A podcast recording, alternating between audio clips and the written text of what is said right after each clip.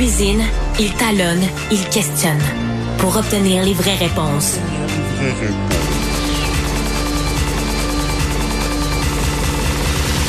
Du Trisac. Loïc, bonjour. Bonjour Benoît. Écoute, ça, je viens de voir ça passer à CNN. Là. Président Biden s'est trompé du nom du président de l'Égypte. Euh, il a, il, ou le président du Mexique, l'un des deux, là, ça passe assez vite. Puis euh, hier, il, il, s'est fâché en disant j'ai pas de, de trouble de mémoire, moi. ça n'est presque pas drôle.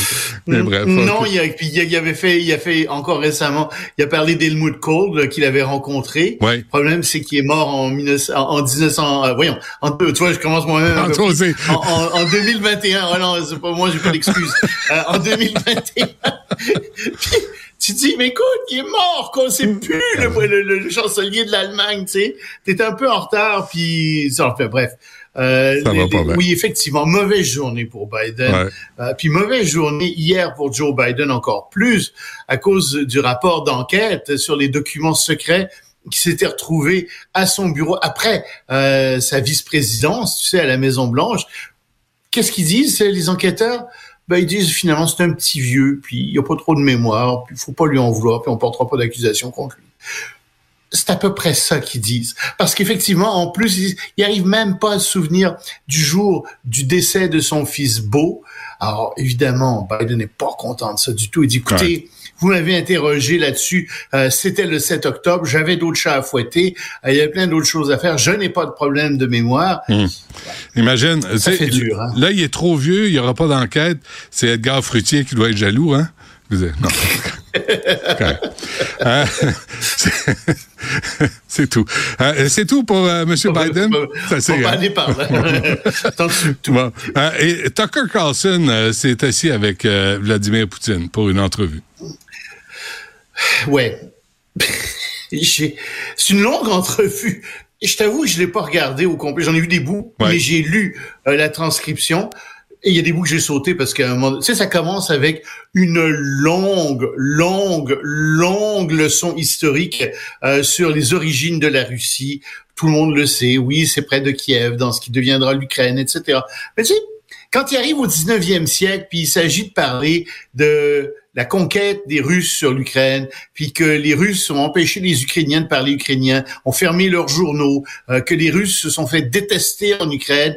Ça, non, il n'y en est pas question du tout, du tout, du tout. Trou de mémoire aussi de M. Poutine, incroyable là-dessus.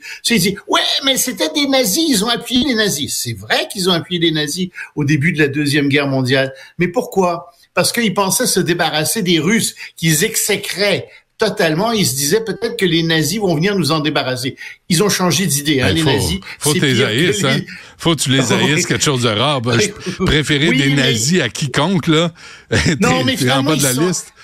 Finalement, les Ukrainiens sont retournés aux Russes, aux Soviétiques, ils ont dit, non, regarde, les, les, les, les, nazis sont pires que les Soviétiques. Ils ne connaissent même pas. Alors, ils sont retournés du côté euh, russe, du côté soviétique, puis ils étaient du bon côté à la fin de la guerre. Mais ça, il en parle pas, euh, Vladimir Poutine. C'est toujours des nazis. Et ainsi de suite. Tu, sais, tu l'écoutes, puis tu dis, écoute, Vladimir, là, euh, ça marche pas ton affaire. Tu sais, c'est comme le, oui, au Canada, on a acclamé, dit-il, un nazi. Oui, c'est vrai, on l'a acclamé, mais c'était une erreur. Et, et, tout le monde était épouvanté de ça. tu peux pas t'en servir pour dire, ah, le nazisme a des beaux jours au Canada. Non, c'est tout le contraire. Alors, c'est constamment ce genre de choses qui l'amène euh, dans cette interview et Tucker Carlson, pas capable de lui dire, ben non, euh, Monsieur Poutine, c'est plutôt ceci, ou non, mais vous oubliez tel événement, Monsieur. Non, il est pas devant lui, il l'écoute, il est tout content d'être devant lui, il ah frétille. Mais, mais tu sais comment ça marche, Loïc. Là? S'il obtient une entrevue avec euh, Vladimir Poutine, c'est parce qu'il s'est engagé à ne pas le contrarier. Il s'est engagé à, jouer, à jouer à la carpette. Je pense que c'est plutôt Poutine qui a vu, c'est plutôt Poutine qui a dit, hey, ça c'est quelqu'un qui est pas trop intelligent par rapport à ce qui se passe en Russie, qui veut croire. C'est surtout ça. Il veut croire que je suis bon, il veut croire en tas de choses, il veut, il veut me croire. Je vais le choisir lui comme hmm. parce qu'il y a aucun autre journaliste des États-Unis ou d'Europe euh, qui a été en Russie interviewé Poutine depuis euh, la guerre en, Ukraine. Personne.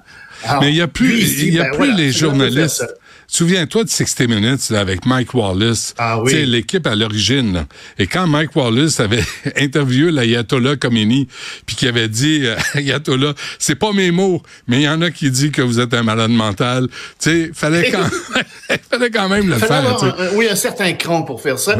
Puis voilà, c'est il était pas préparé. Franchement, il n'était pas ah préparé du un Show, euh, il y avait une c'est ça. Il y avait une préparation très très superficielle. C'est dur hein faire des entrevues. Moi, ça m'est arrivé dans ma vie d'en faire quelques-unes. Ouais. Puis c'est pas facile. Ça a l'air facile. Tu sais, comme toi, tu fais ça, puis je te lance des fleurs. Tu sais, quand ça a l'air facile, faut se dire, c'est parce que c'est préparé. Ben moi, je regarde. y a du talent, il y a de l'expérience. Je, regarde la télé actuellement, puis de partout, là, n'importe qui peut faire des entrevues.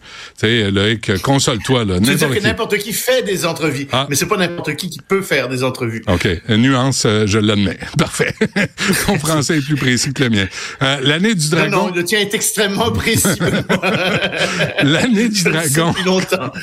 L'année du dragon commence demain. Est-ce que tu vas participer à ces festivités? Non, non, non, non, non, non. Je participe pas à ces festivités. Quoique peut-être avoir quelques amis parce que après tout, c'est, c'est, euh, moi j'ai vécu quatre années en ben Chine et puis j'ai un certain attachement pour la culture chinoise. Euh, j'aime bien ça. C'est possible que je fasse un repas chinois demain, que je cuisine un peu mmh. chinois. c'est moi qui cuisine chez moi. J'ai, quelques idées en tête là. Ah oui. Hein? Je pense que je vais faire ça. mais Déguise-toi dragon. Une invitation. ben, oui. Ou apporte un. Donne-moi le restant. Moi, juste des restants lundi. Viens au studio. si en reste, je, fais un bag, je t'envoie ça. Benoît, euh, si tu nous donnes ton adresse après. Ben non, viens au studio. Franchement. Euh, oui. Ah, tu veux que je vienne en studio avec... Oui, avec des restants. OK. Bon, on va ah, l'avoir, ça, euh... oui, mais j'adore hein, la nourriture chinoise, surtout ce qu'on mange en Chine. Puis c'est euh, c'est pas mal différent de ce qu'on trouve ici. Quoique il commence à y avoir des bons restaurants maintenant à Montréal, des vrais restaurants chinois. Mais donc il, y a, il va y avoir, si tu combien de déplacements, si tu comptes un déplacement, c'est-à-dire, tu sais, tu vas voir ta famille, tu prends le taxi, tu prends, tu prends l'avion, tu prends le train, de tout. Si tu combien de milliards de déplacements, de milliards, il va y avoir 9 milliards de déplacements qu'on prévoit en Chine.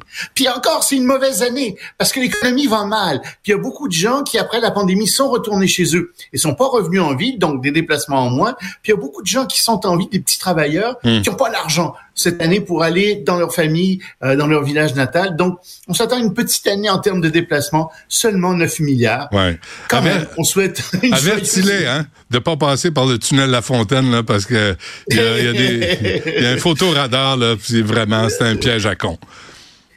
Je suis là pour aider. T'es là pour aider, puis on est une émission d'intérêt public. Exactement. Loïc Tassé, merci. On se reparle lundi. Salut, à lundi.